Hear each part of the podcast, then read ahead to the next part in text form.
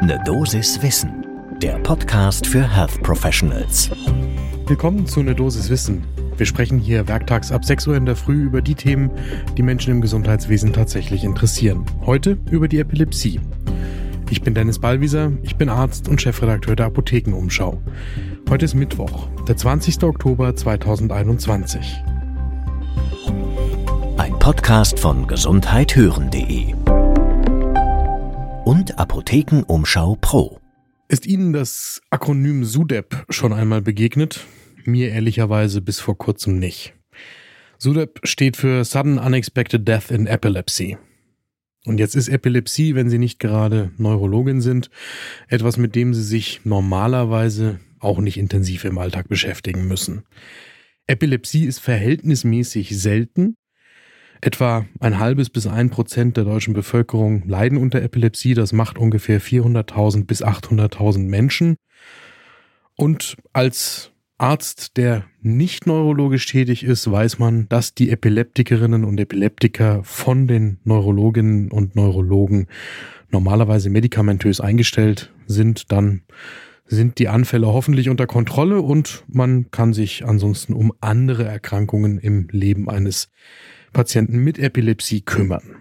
Aber einer von tausend Patientinnen und Patienten mit Epilepsie verstirbt irgendwann am plötzlichen Epilepsietod, dem SUDEP.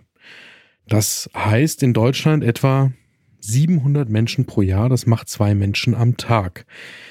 Das war der Anlass für die Initiative Stop SUDEP und die Kassenärztliche Bundesvereinigung heute ein Symposium zu diesem Thema zu veranstalten. Die Informationen zu SUDEP und zu Stop SUDEP verlinken wir in den Shownotes zu dieser Folge und heute gibt's auch die Chance beim Online-Symposium der Kassenärztlichen Bundesvereinigung am Nachmittag noch reinzuhören bzw. da teilzunehmen. Die Uniklinik Freiburg zum Beispiel, die informiert, dass eins von 4500 Kindern mit Epilepsie vom plötzlichen Epilepsietod betroffen ist und einer bis zehn von 1000 Erwachsenen. Was passiert beim SUDEP? Kritisch ist vor allem die Zeit nach einem tonisch-klonischen Anfall. Nach, in der frühen Phase nach einem solchen tonisch-klonischen Anfall droht der Zusammenbruch des neurovegetativen Systems. Der führt dann zum Atem und letztendlich zum Herzstillstand. Die Gefahr ist vor allem nachts hoch, wenn niemand sonst aus der Familie zum Beispiel einen Anfall und auch die postiktale Phase mitbekommt. Es kommt vermutlich nach dem Anfall zu einer Unterdrückung der Hirnaktivität, die dann letzten Endes im Hirnstamm dazu führt, dass dort die Nervenaktivität gehemmt wird. Und dann spielen endogene Opioide, Adenosin und Serotonin eine Rolle, die zu dieser postiktalen Atemstörung führen.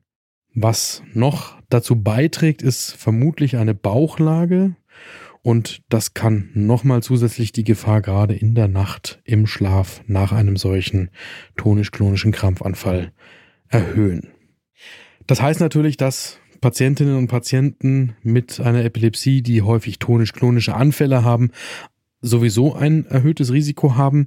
Auch bei solchen Patienten, die fokale zu bilaterale Anfälle haben, also die, die erst fokal anfangen und sich dann auf beide Gehirnhälften ausbreiten, haben eine erhöhte Gefahr. Und natürlich, das habe ich eben schon gesagt, die Patienten, die vor allem in der Nacht Anfälle haben und die häufiger Anfälle haben. Klar, je häufiger Anfälle auftreten, desto höher ist auch insgesamt das Risiko. Die Bauchlage habe ich eben auch schon erwähnt. Jetzt kommt ein anderes Problem noch dazu. Die meisten behandelnden Ärzte sprechen mit ihren Epilepsiepatienten nicht über dieses SUDEP.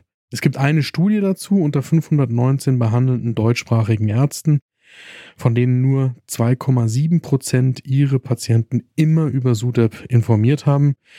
Immerhin 44,5 Prozent selten, ein Viertel der Kolleginnen und Kollegen gar nicht. Warum? Die meisten der befragten Kolleginnen und Kollegen sagen, es hat keinen Nutzen für die Betroffenen und deren Angehörige. Sie haben Angst, dass sie stattdessen Angst auslösen und Stress. Und vielleicht schätzen sie auch das Risiko eines plötzlichen Todesfalls nach einem Krampfanfall niedriger ein, als es die Statistik tatsächlich einordnet. Natürlich gibt es vielfältige Argumente, warum man mit seinen Patienten aber doch über diesen plötzlichen Tod nach einem epileptischen Anfall sprechen sollte. Einerseits haben die Patientinnen und Patienten ein Recht darauf zu wissen, was sie erwartet, und auch viele Angehörige wollen gerne wissen, wie das Risiko einzuschätzen ist. Insbesondere, falls es zum Todesfall kommt, sagen Hinterbliebene danach, sie hätten es gerne vorher gewusst die Information kann ja auch dazu führen, dass Angehörige im Notfall schneller reagieren bzw. wissen, was zu tun ist. Im Zweifelsfall hilft ja schon den Patienten zu schütteln, um diesen Atemstillstand wieder rückgängig zu machen und so das Leben des Patienten zu retten.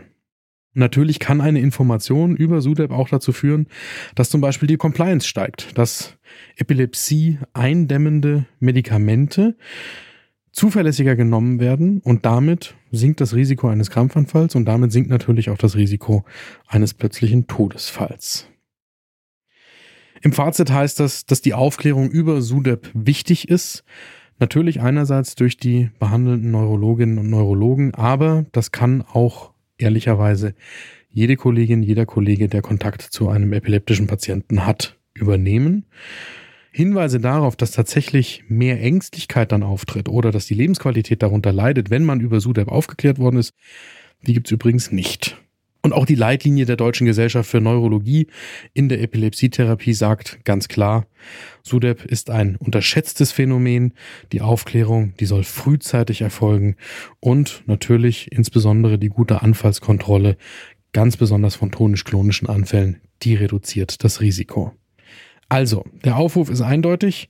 Sprechen Sie mit Ihren Patientinnen und Patienten, klären Sie sie über Risikofaktoren auf, möglichst früh nach der Diagnosestellung und die Patientinnen und Patienten und deren Angehörige oder gerade auch Lebenspartner sollten über Maßnahmen informiert werden, die dem SUDEP entgegenwirken können.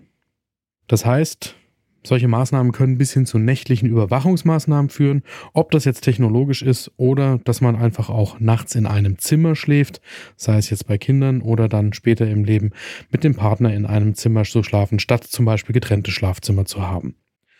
Und dass man bestimmte Anfallsauslöser vermeidet, ob das jetzt der Schlafentzug ist oder der Alkoholkonsum. Und zuletzt kann man natürlich sowohl die Angehörige als auch die Partner oder Pflegenden in einfachen Hilfsmaßnahmen wie der stabilen Seitenlage oder der Atemkontrolle nach einem Krampfanfall schulen und kann sie auch darauf hinweisen, dass sie lieber niederschwellig Hilfe holen, wenn sie sich selbst unsicher sind. Und nochmal die Informationen, einerseits in einer guten Übersichtsarbeit und andererseits zu der Initiative Stop Sudep haben wir in den Shownotes zu dieser Folge für Sie verlinkt. Und heute gibt es die Chance, am Online-Symposium der Kassenärztlichen Bundesvereinigung teilzunehmen. Gibt es Themen, die Sie hier gerne werktags ab 6 Uhr hören würden?